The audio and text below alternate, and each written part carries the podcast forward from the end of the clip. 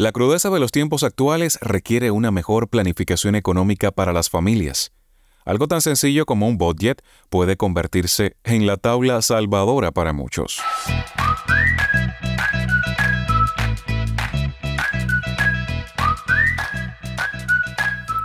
Hola, soy Lázaro, bienvenido a un nuevo episodio. La cultura financiera se refiere al conjunto de conocimientos, habilidades, actitudes y comportamientos relacionados con el manejo adecuado del dinero y la toma de decisiones responsables. Implica comprender cómo funcionan los conceptos financieros básicos, cómo administrar los ingresos y gastos, cómo planificar a largo plazo, cómo invertir, cómo evitar el endeudamiento excesivo y cómo proteger los activos financieros. Tener una cultura financiera sólida implica estar informado sobre temas financieros relevantes como presupuesto personal, ahorro, inversión, seguros, impuestos y planificación para la jubilación. También implica desarrollar habilidades para tomar decisiones financieras informadas y evaluar riesgos y oportunidades. La cultura financiera ayuda a las personas a comprender los riesgos del endeudamiento excesivo y cómo evitar caer en deudas abrumadoras les permite administrar sus finanzas de manera responsable, estableciendo límites y tomando decisiones informadas sobre el uso de crédito, por ejemplo. Una cultura financiera sólida brinda a las personas un sentido de control y empoderamiento sobre sus propias finanzas. Les permite tomar decisiones financieras independientes y confiar en su capacidad para administrar su dinero de manera efectiva. Educándonos financieramente, conoceremos las herramientas necesarias para crear un presupuesto. Y usted me dirá, ¿presupuesto? Para eso no están las empresas, los gobiernos. Y sí, los empresarios y economistas trabajan con un presupuesto, pero desde casa, desde el hogar como célula principal, también es importante hablar de finanzas y crear un presupuesto acorde a la entrada de efectivo del hogar. Un presupuesto familiar es una herramienta que ayuda a administrar las finanzas del hogar de manera efectiva al asignar y controlar los recursos disponibles. En un presupuesto familiar se enumeran todas las fuentes de ingreso del hogar, como salarios, ingresos por trabajos independientes, rentas, intereses u otras fuentes de ingreso regulares. Cada hogar se planifica de manera diferente, acorde con sus ingresos, gastos y también las necesidades, pero para una mejor comprensión debemos tener en cuenta algunos aspectos. Por ejemplo, los gastos fijos. Son los gastos que se deben pagar regularmente y que tienen un monto establecido. Esto incluye el pago de la vivienda, la hipoteca o el alquiler, sea cual sea tu caso, los servicios públicos, los seguros, el seguro del hogar, por ejemplo, un seguro de salud, los préstamos, las cuotas escolares, entre otros. Gastos variables. Son los gastos que pueden cambiar de mes a mes y que no tienen un monto fijo. Mm, pueden incluir comestibles, transporte, entretenimiento, comidas fuera de la casa, ropa, gastos médicos, entre otros. Estos gastos pueden variar según las necesidades y las decisiones del hogar. Es importante también incluir una categoría para el ahorro en el presupuesto familiar.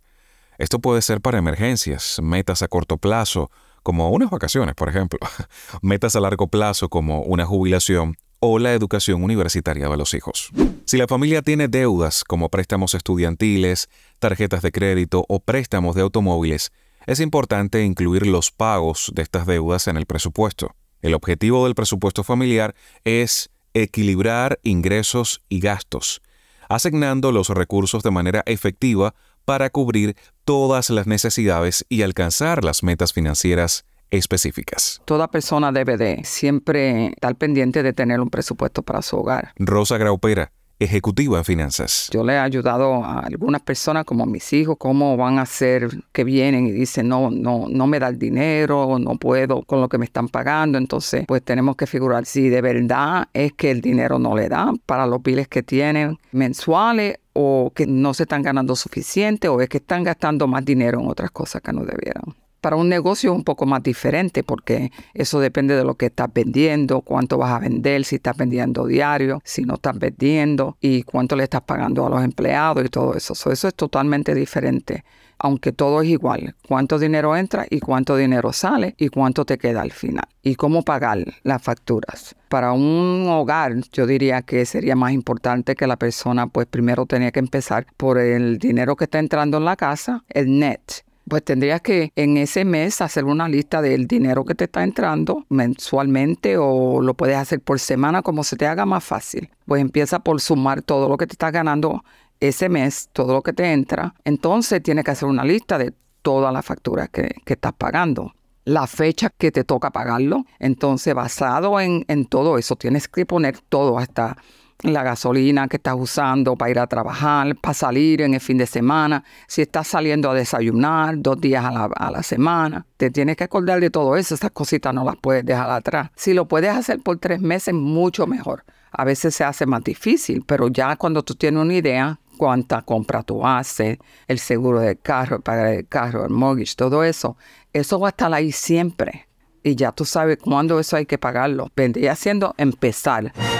Sé que parece un tema sumamente complicado y difícil de mantener, pero algunas familias con entradas fijas y gastos recurrentes solo hacen el presupuesto una vez y luego tratan de respetarlo y seguirlo siempre, para de esta manera no perder el control entre los ingresos y los gastos del hogar. Existen numerosas aplicaciones, incluso herramientas digitales, diseñadas para ayudarte a llevar un seguimiento de tus gastos. Algunas aplicaciones incluso pueden hacer un análisis y proporcionar gráficos para que puedas ver y comparar fácilmente cómo se están distribuyendo tus gastos.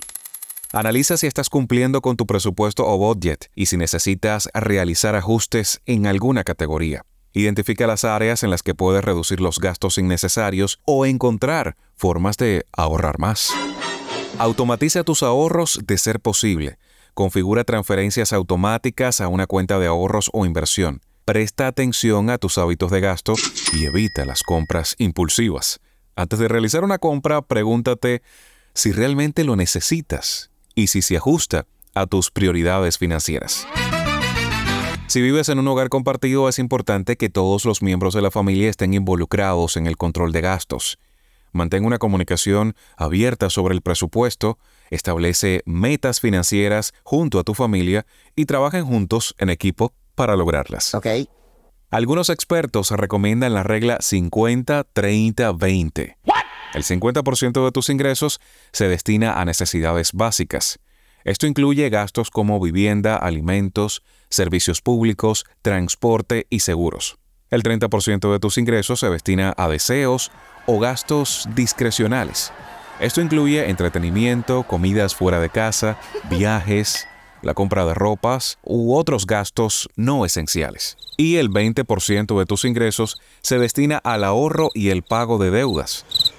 Esto incluye ahorro para emergencias, ahorro para la jubilación, pago de deudas como un préstamo estudiantil o una tarjeta de crédito y metas financieras a largo plazo. Esta regla proporciona una estructura básica para la asignación de tus ingresos y te ayuda a equilibrar tus gastos y prioridades financieras. Sin embargo, debes tener en cuenta que es una guía general. Puedes adaptarla según tus necesidades y objetivos específicos, pero que funcione o no depende de muchos factores. La clave está en ajustar estos porcentajes según tus propias circunstancias u objetivos financieros. Un gran enemigo del presupuesto familiar y los ahorros son los gastos hormiga. Los gastos hormiga son pequeños gastos diarios y frecuentes que individualmente pueden parecer insignificantes, pero que a lo largo del tiempo pueden sumar una cantidad considerable de dinero. Estos gastos suelen ser impulsivos, innecesarios o de bajo valor, pero que se repiten con frecuencia y se acumulan sin que nos demos cuenta. Algunos ejemplos comunes de gastos de hormiga incluyen la compra de café, por ejemplo, las bebidas de la cafetería en tu trabajo o en tu escuela, la compra de comidas como snacks, la suscripción de bajo costo pero que no utilizas, los cargos por servicios que ya no necesitas, compras impulsivas en tiendas de conveniencia, entre otros. La razón por la cual se llaman gastos hormigas es porque, al igual que las hormigas, van recolectando pequeñas migajas, y estos gastos poco a poco van consumiendo nuestros ingresos de manera gradual y casi imperceptible, sin que nos demos cuenta del impacto que están teniendo en nuestras finanzas.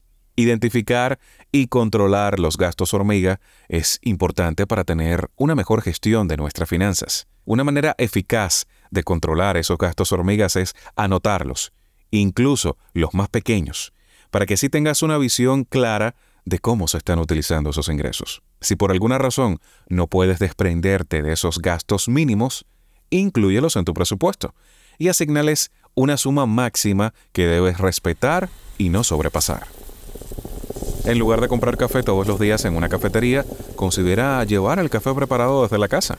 Yo considero que como mi café mañanero no hay dos. Y beberme uno camino al trabajo es un gran placer. Y además, un ahorro para mis ingresos. Regularmente revisa las suscripciones y servicios contratados para asegurarte de que estén utilizándose y sean realmente necesarios. Cancela aquellos que ya no utilices o que no aporten valor. Controlar los gastos de hormiga requiere conciencia y disciplina, pero puede ayudarte a ahorrar dinero y a utilizar tus ingresos de manera más efectiva para que tus objetivos financieros se cumplan a largo plazo.